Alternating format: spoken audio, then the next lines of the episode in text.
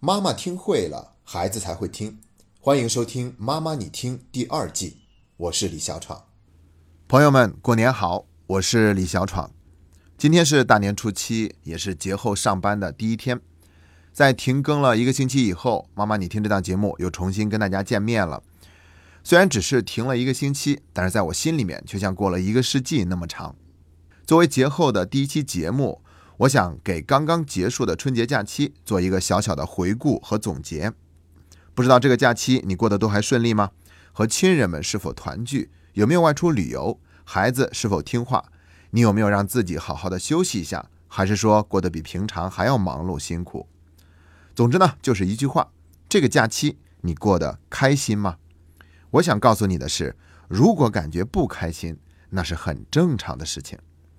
这期节目我会用三个关键词来和你聊一聊，为什么我会这么说。第一个关键词是春节。要知道，在很多人的成长经历中，过年本身就不是一个很美好的体验。其实我第一次看到这样的说法的时候呢，内心是非常的抗拒的。我很诧异，怎么可以这样说？怎么会这样呢？但是仔细想想，还真的是这么回事儿。比如很多人的记忆里，过节亲人都是不能团聚的。像父亲是军人，或者是交警，又或者是航海员，都有可能没有办法在春节的时候回家。再不然就是家人倒是团聚了，但总是会出一些什么乱子，有一些不愉快的事情发生。所以呢，过年对于我们中国人来说呀，是一种很多情绪掺杂在一起的复杂体验。这就让我想起来二十八年前的一部群星云集的电影，它就是。赵丽蓉、李保田和葛优等人主演的《过年》这个故事非常简单，讲的是东北一家人赶着过年聚到一起，但是这些儿女们是个个心怀鬼胎，各种矛盾不断的暴露，所以貌似团圆，实则破碎。所以啊，春节不比其他节目，我们是要走亲访友的，是要大家庭团聚的，而这其中有矛盾和不情愿，实在是太正常了。单说这个聚会。有的就是想聚，有的则是不想聚。为了表面的和气，硬生生凑在一起，不生事端才怪。为了团聚呢，如果你多做一点，委曲求全，有可能会让人觉得你是在讨好，甚至是低三下四。那么你狠心放弃，什么都不做吧，又有可能被人误解你是缺少礼数，自己心里也会觉得遗憾。这个春节呀，简直就是我们中国家庭的照妖镜，酸甜苦辣全都原形毕露。所以呢，如果你这个春节过得团圆又和气，那你真的很幸运，珍惜吧。不是每个家庭都能得到这些的。如果你这个春节过得一地鸡毛、强颜欢笑，也别泄气儿，因为你不是一个人。这是第一个关键词，春节。第二个关键词是家庭，原生家庭是最容易触发痛苦之深的场景。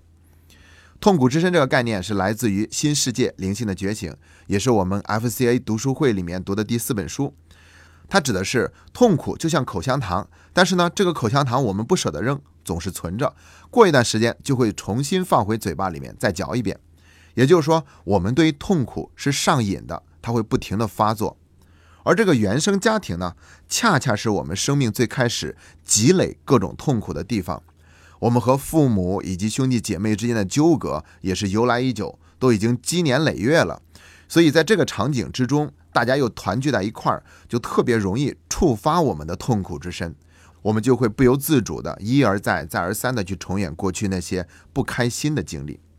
在《新世界灵性的觉醒》这本书里面还说到，如果你认为自己已经开悟了，去和你的父母住一个星期看看。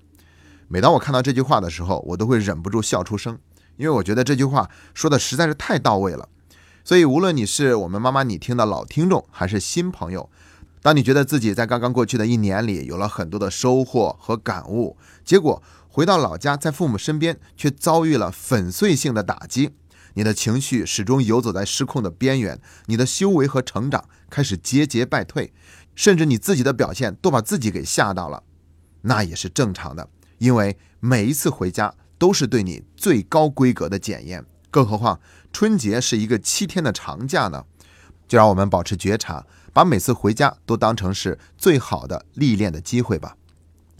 说到觉察，说到成长，如果在这些方面你一直感觉很孤单，需要帮助，那么欢迎加入我们的小读读书会，在那里你会遇到一群学以为己的朋友，跟着你共同前行。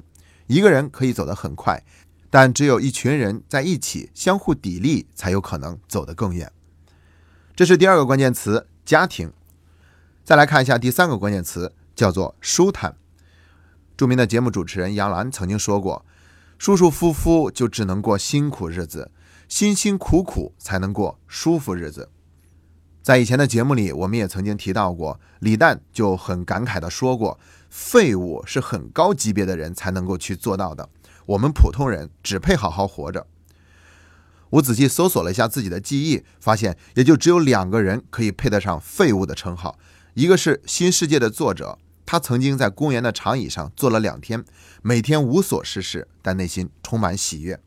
另外一位就是《瓦尔登湖》的作者梭罗。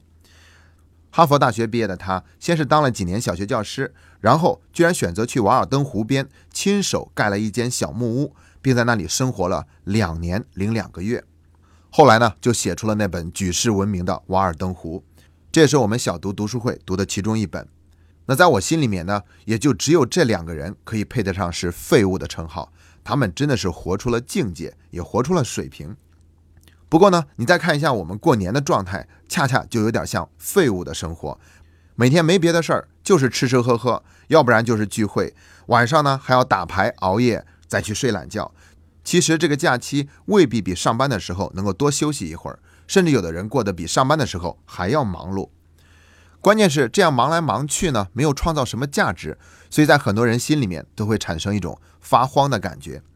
像以前呢，我也曾经讲过一个感觉剥夺的实验，就是让大学生志愿者去在一个密封的盒子里面待着，什么事情都不要做，但是每天都可以挣到一些钱。但是呢，几乎没有人受得了这个实验，很快他们就退出了，因为在那种状态之下，什么都做不了，内心是非常难受的。你看，有网友就说了，连续带娃带了一个星期，内心感觉已经到极限了，现在极度渴望上班。还有的说过节就会胖三斤，如果上班的话还能够顺带减肥呢，抓紧开始上班吧。当然了，假期过得挣扎发慌，不等于我们就一定想上班，毕竟还是有假期综合症这一说的嘛。像这个周一，估计很多人上班的状态都不是很好。那如果你的上班第一天过得并不是那么顺利的话，我还是那句老话，这也是很正常的事情，不要太苛责自己。人生就是一个不停折腾的过程，能够找到内心安宁的人永远都是少数。如果你感受到了内心的安宁，那么你真的很幸运。如果没有也没关系，至少我们都已经走在学以为己的成长路上了。相信随着时光的流逝和我们不断的积累。我们的焦虑会变得越来越少，我们内心的安宁会变得越来越多，渐渐地流淌到我们生命中的每一秒钟。好了，三个关键词都已经聊完了，最后祝大家猪年工作顺利，学习精进，诸恶莫作，众善奉行。本期节目就聊到这里，谢谢大家。